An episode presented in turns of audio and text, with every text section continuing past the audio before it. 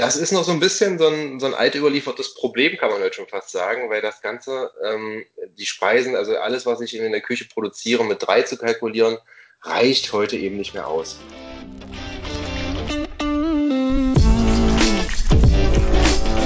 Moin da draußen, ihr Gastrohelden. Hier wieder unser Gastropiraten-Podcast für euch mit Marley, unserer Hoga-Stimme. Präsentiert von Gastrohero und dem Dehoga Berlin. Viel Spaß beim Zuhören.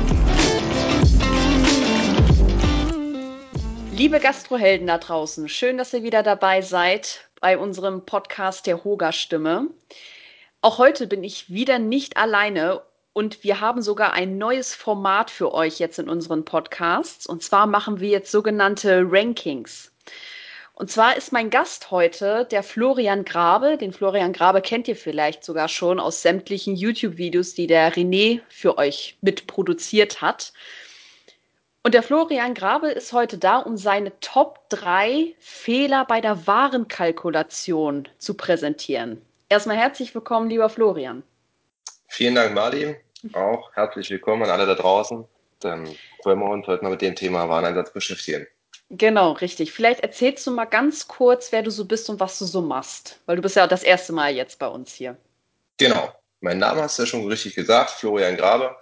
Ich sitze mit meinem Unternehmen in Magdeburg. Wir machen ausschließlich die Buchhaltung für die Gastronomie und Hotellerie jeder Größe, vom kleinen Restaurant bis zum Vier-Sterne-Hotel und das Ganze bundesweit.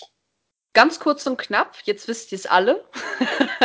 Weitere genau. Informationen findet ihr aber auf jeden Fall noch auf unserer Webseite. Warenkalkulation ist immer ein sehr verhasstes Thema, weil es sehr, sehr wenige Leute gibt, die es wirklich können und auch wirklich verstehen. Und leider auch in der Ausbildung, egal in welchem Beruf, wird es nur ganz grob in der Schule vielleicht mal angeschnitten. Vielleicht erzählst du uns einfach mal wirklich deine Top 3 Fehler, bei der Warenkalkulation? Sehr gern, sehr gern. Also wir haben in den letzten zehn Jahren halt einfach auch Erfahrungen unterschiedlicher äh, Größenordnung und Tragweite kennenlernen dürfen. Das ähm, beruht allerdings auch gerade im Bereich Wareneinsatz auf drei ganz wichtigen Säulen, deswegen auch diese Top 3 der Wareneinsatzproblematiken. Mhm. Also ganz weit oben ähm, zeigen uns immer wieder, egal ob ländlicher Raum oder eben Großstadtgastronomie, die Kalkulation vom Nachbarn. Das ist so der, der, der Fehler Nummer eins. Das heißt also, ähm, Kalkulation von Nachbarn bedeutet, ähm, man kalkuliert eigentlich nicht selber, sondern man schaut nach links und rechts, was machen denn die anderen?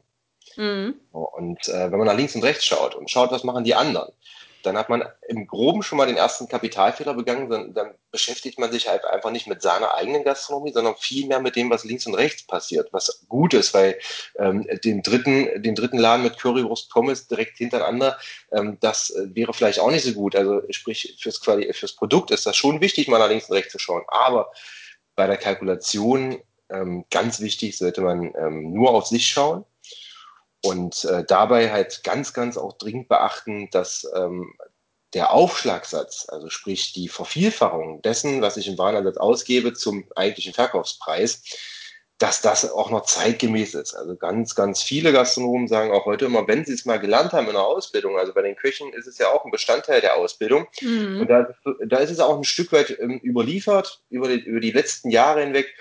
Ah ja, die Speisen, die kalkulieren wir mit drei. Also sprich mit Aufschlagsatz 300. Das heißt also, wenn ich 5 Euro für meine Speisen bezahle, mal drei kann ich 15 Euro für verlangen. Ähm, okay. Das ist noch so ein bisschen so ein, so ein alt überliefertes Problem, kann man heute schon fast sagen, weil das Ganze, ähm, die Speisen, also alles, was ich in der Küche produziere, mit drei zu kalkulieren, reicht heute eben nicht mehr aus. Und das ist damit einer der ganz, ganz großen kapitalen Fehler. Okay, also ich sag mal, ganz am Anfang hast du ja gesprochen von, von einer Konkurrenz, die nebenan wohnt. Du meinst damit sicherlich, dass man auf die Speisekarte der Konkurrenz schaut und schaut, was das Wiener Schnitzel dort kostet. Meinetwegen jetzt 12 Euro oder 15 Euro, je nachdem. Und man sagt dann selbst, okay, dann darf ich aber ja keinesfalls 17 Euro für mein Wiener Schnitzel nehmen. Ähm, ja. Weil dann kommt, dann kommt keiner mehr. Das meintest du sicherlich damit. Ja, genau, genau, dass die meisten halt wirklich schauen, ähm, auch ähm, regional, also in welcher Gegend befinde ich mich hier gerade. Mhm. Ähm, ähm ist das, äh, kann ich das machen und wie machen es denn die anderen? Und das ist halt einfach ein ganz schwieriges Problem heutzutage, weil ähm, also mit dem Gedanken, wie machen es denn die anderen, damit mm. ist ja noch keiner reich geworden, ne? sagen wir es mal ganz klar. Okay. Wie ist das dann mit äh, Platz 2, also der, der zweite größte Fehler? Na, das ist, das äh, ist jetzt auch gerade so direkt eine ganz gute Überleitung, denke ich, vom Kapitalfehler Nummer eins, nämlich mit einem falschen Warenaufschlagsatz zu kalkulieren und mhm. beim Nachbarn abzuschauen. Da kommen wir jetzt wunderbar zu Platz zwei, nämlich kein Mut. Das zweite Hauptproblem ist kein Mut. Die meisten Leute trauen sich da draußen halt einfach mal äh, gar nicht, die, die Preise ähm, dementsprechend anzuheben, dass einem das selber auch Spaß macht. Da hast du jetzt eben gerade wunderbar ein Beispiel genannt, Schnitzel für 17 Euro, wenn es beim Nachbarn doch bloß 10 Euro kostet. Mhm ich habe jahrelang auch gehört, dass, also naja, das kann man doch jetzt nicht machen und äh, das, das, äh, das geht hier nicht. Das ist ein ganz, ganz häufiger Satz, das kann ich hier nicht machen. Das ist ein Satz, der, der will einfach auch nach zehn Jahren in meinen Kopf nicht rein. Wie kann ich im Vorfeld sagen, wenn ich mir in der Küche nichts vorzuwerfen habe und ich der Überzeugung bin, dass das, was ich da rausschicke, ein exzellenter Job ist, nämlich ein wunderbares Schnitzel, was mir eigentlich jeder aus der Hand reißen müsste. Wie kann ich da behaupten, na, da kann ich jetzt aber nicht mehr als 12 Euro dafür nehmen, weil mehr geht jetzt hier an diesem Standort nicht oder in der Region. Erlebe ich als gebürtiger Ossi, Entschuldigung da draußen an alle Ossis, aber erlebe ich ähm, ganz oft im Osten, dass, dieser, dass diese Hemmschwelle für ein tolles Produkt, was wirklich aufwendig ist, auch einen, einen, einen ordentlichen Euro oder halt einen ordentlichen Preis zu verlangen, mhm. viel zu groß ist dass die meisten Leute halt wirklich noch immer davor zurückschrecken und ihre eigene Qualität ja damit abwerten. Weil mhm. es gibt ganz, ganz viele ähm, tolle Gastronomen. Ich war ähm, vor einer Woche in Thüringen, habe dort für ein sensationelles Gericht ähm, ganz kleines Geld bezahlt. Und stellt immer wieder die Frage, warum macht ihr das? Naja, wir sind ja hier auf dem Land und dann auch noch in Thüringen. Und also das war für mich ähm, einfach eine, schon fast schon eine beschämende Ausrede. Ja? Das ist mhm. also für so, für so eine tolle Qualität bezahlst du teilweise in den Großstädten, Großstädten an jeder Ecke ganz viel Geld. Und wenn es dann überhaupt diese Qualität hat, weil das erleben wir halt auch oft, dass die Leute halt einfach äh, aufgrund ihres Preises versuchen, aufgrund ihres Verkaufspreises versuchen, ihre, ihr Klientel anzuziehen oder ihre Speisen oder ihre, ihre Dienstleistungen damit zu definieren und damit halt teilweise einfach völlig daneben liegen. Ne? Also nur wegen einer guten Lage, meinetwegen, da sagt es es vorhin, 17 Euro für Schnitzel zu, zu, verlangen, ist halt auch vermessen, wenn das Schnitzel halt einfach nicht gut ist. Mhm. Ja, aber Würdest du dir jetzt dann praktisch sagen, einfach machen?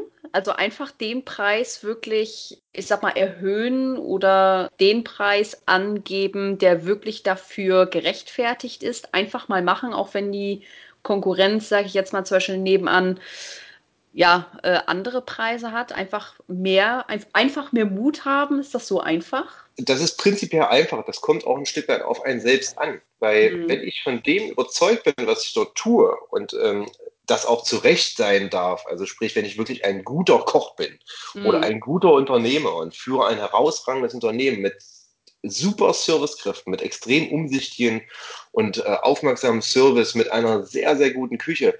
Warum sollte ich denn den Preis nicht selber bestimmen dürfen? Okay. Also das, das, Verzehrverhalten der Leute, also äh, das wird sich dementsprechend anpassen. Ich habe äh, immer wieder vor Augen eine, eine, tolle Kundin in Brandenburg, auch nicht in, in einer 1A-Stadtlage, sondern auch so ein bisschen regional geprägt, mit einer wirklich guten Küche und mit einem tollen Service. Und auch da erlebte ich das über Jahre hinweg immer wieder, bis dann jetzt irgendwann mal der Entschluss, äh, Entschluss gefasst wurde okay, jetzt verändern wir die Preise. Und die, die gesagt hatten, naja, das ist aber ganz schön teuer, die kamen halt tatsächlich nicht mehr. Dafür hat sie aber unglaublich viele und gute neue Gäste dazugewonnen, die gesagt hatten, Mensch, und das hätten wir gar nicht gedacht, dass man bei dir hier so toll essen kann.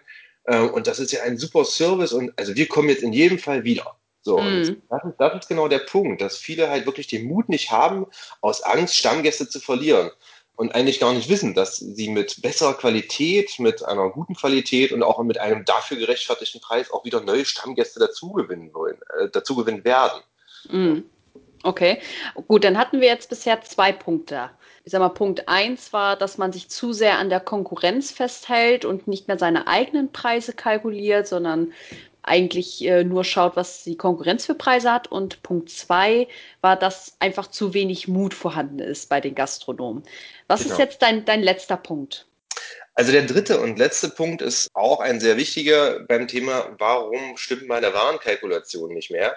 Ähm, ganz viele Gastronomen auch wieder äh, stellen halt einfach gar nicht fest, ähm, warum der Warenansatz von heute auf morgen einfach anschnellen kann. Das hat, kann verschiedene Gründe haben. Zum einen, weil ich meine Kalkulation nicht regelmäßig überprüfe.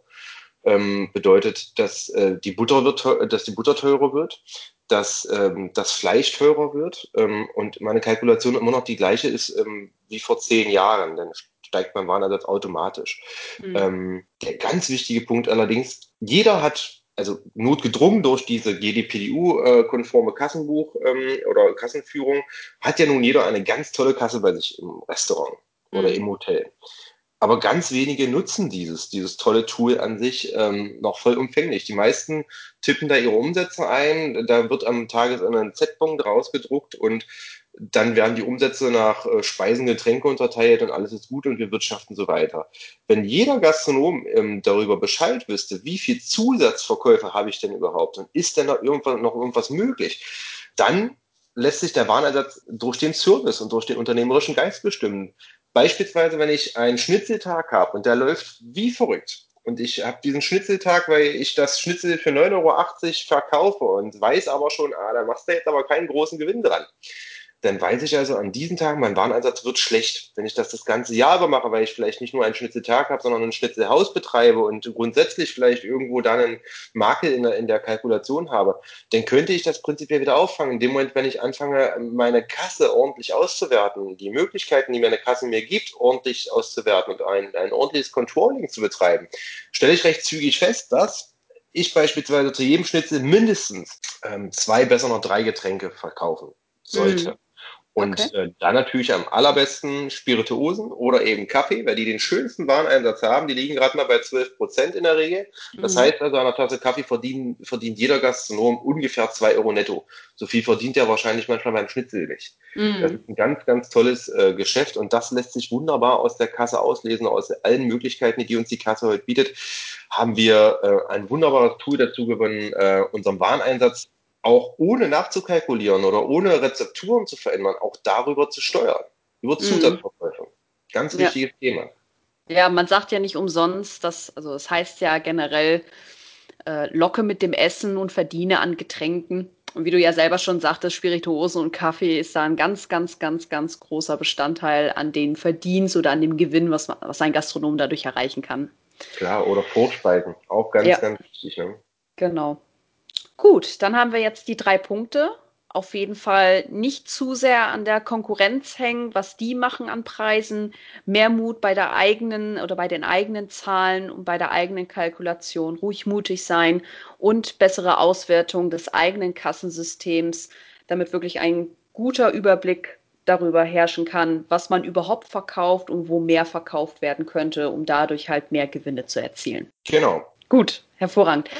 Wenn ihr noch Themen habt, worüber wir ein Top-3-Ranking machen sollen, dann schreibt uns doch einfach an.